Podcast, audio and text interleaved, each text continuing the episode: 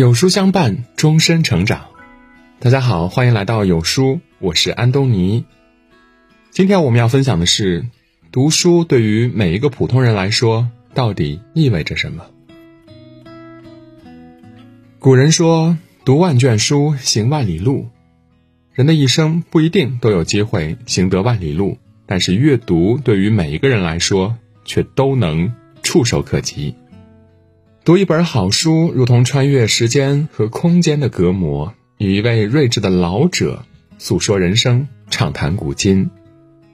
慢慢，我们会发现，读书改变了我们的气质和涵养，改变了我们看待世界的方式，甚至在潜移默化中改变了我们的生命。书籍不仅仅是知识的载体，是先人智慧的结晶。更是一个民族、一个国家的文化传承，是人类文明最合理、高效的延续。这也是为什么读书能成为全世界都倍加推崇的一种文化，乃至一种精神信仰。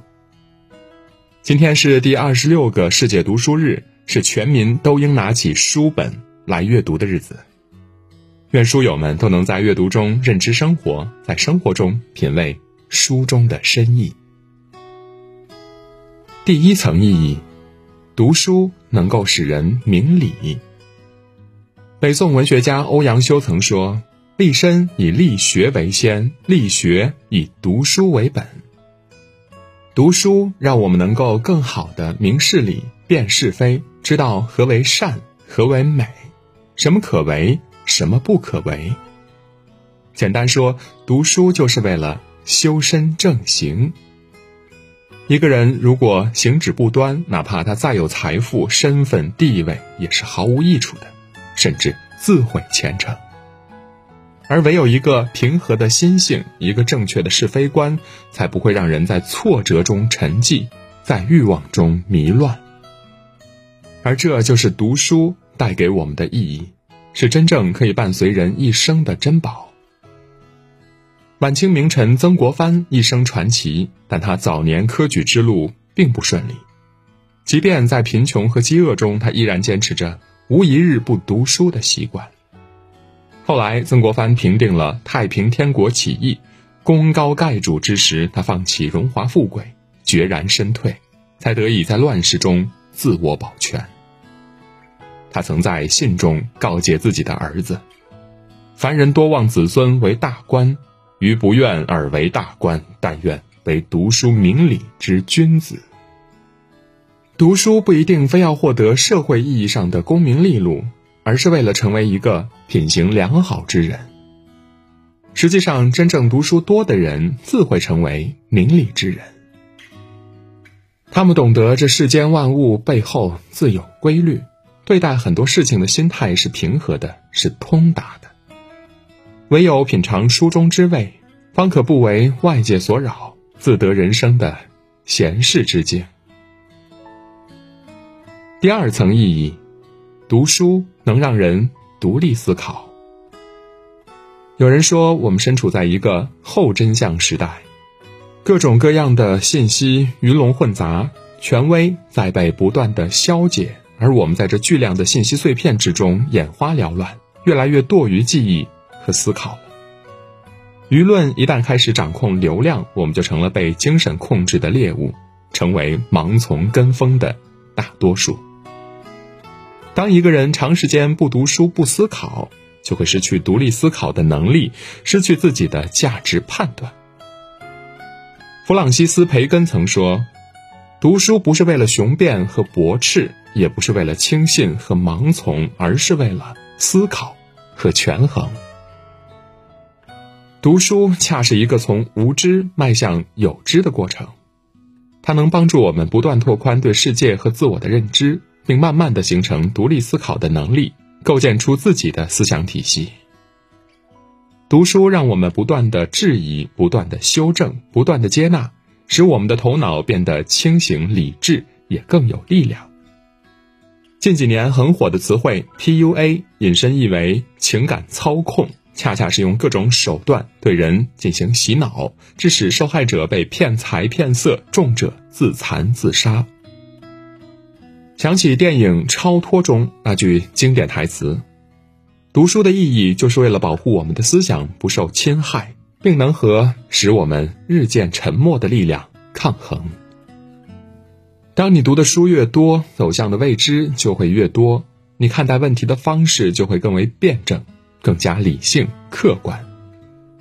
一个人只有保持独立的思考力和判断力，才不会在纷杂的世界中被轻易的煽动。和迷惑。第三层意义，读书可以提升让人获取财富的能力。前几天，中科院一个博士论文的致谢部分在网络上走红了。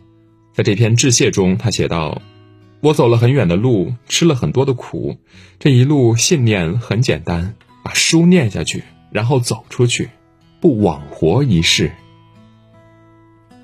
身处命运的漩涡，他自幼便饱尝人间冷暖、贫穷离散。然而，他从未曾失去过希望。寒窗苦读二十二载，他在读书中充实自己、疗愈自己，最终成就自己，改变了自己的命运。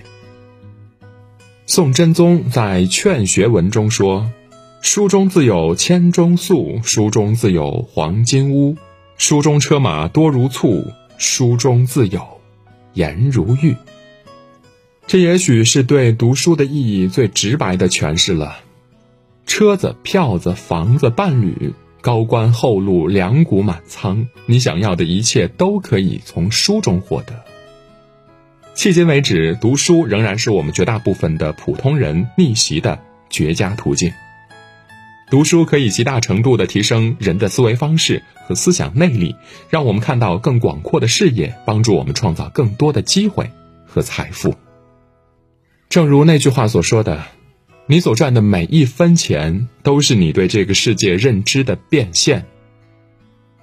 那些超出你认知范围之外的钱，你永远赚不到。”这绝不是说我们要怀着功利心去读书，读书不应该被功利化。而是可以更加的功能化。人的确需要一些无用之用，但是也需要一些可以不计繁俗的空间。也许财富不能因读书而立现，但对于我们来说，拥有对人生的深度思考力，本就是那道通往财富的大门。第四层意义，读书让人生有更多选择。高晓松曾这样诠释读书的意义：读书就是让自己成为一个不太苟且的人。什么叫做诗和远方？就是让自己更辽阔，而读书就是让自己变得辽阔的一个过程。读书能够让人生有更多选择，而不再受眼前的世界所禁锢。你看过的每一本书，为此付出的每一份努力，都将在以后的不经意间反哺于你。热门漫画《呆伯特》的作者亚当斯曾是旧金山一家银行的出纳员，他白天工作，夜里作画。同时，亚当斯如饥似渴地阅读大量的书籍，学习不同领域的知识和技能。他获得了一项让旧式手机发短信更容易的技术专利。他推出了一款蔬菜卷饼，并在多家全国性连锁店内销售。制作了几款电脑游戏，并成功上线。他称自己为一个贪婪的自学者。一个学习机器，他说：“你获得的每一种技能可以让你成功的机会增加一倍。”亚当斯的经历称不上是所谓的逆袭翻盘，他只是在人生的赛道上有了切换自如的资本，这足以令人钦佩和羡慕。读书可以让你的人生有一万种可能，你可以通过读书成为你想成为的任何人，即使一条路被堵上了。还可以选择另外一条路。正所谓“条条大路通罗马”，而读书就是通往不同人生之路的一把钥匙。第五层意义，读书能够审视自我。古希腊哲学家苏格拉底曾说：“未经审视的人生不值得过。”读书就是一个最好的跟自己对话的机会。我们在书中读到自己，发现自己，检查自己，并不断的成长为更好的自己，这也是有书共读创办以来的宗旨之一。读的书、走的路、经历的事儿越多，越会发现自己的渺小，意识到自己所知甚少。而一个人只有承认自己的无知，才能遏制内心深处的高傲与优越感，真正的在骨子里谦卑起来。这个世界上聪明的人有很多，但是智慧的人很少。一个智慧的人，一定是一个谦卑的人，一个懂得审视自我的人。所以网上有人说了：“何谓之成长？成长就是不再强迫别人接受自己的世界观，慢慢的像尊重自己一样尊重众生。”一个人的精神发育史，其实就是他的阅读史。生命科学、历史、人文、人物传记，每一本书都如一面镜子，照见我们的内心深处，在失意之时给我们鼓励，在得意之时告诫我们谦卑。在迷茫之时，为我们指明方向。你会发现，生活中许多无处安放的情绪，会因书中的某句话而得到慰藉；许多你百思不得其解的困惑，也能在书中的字里行间找到答案。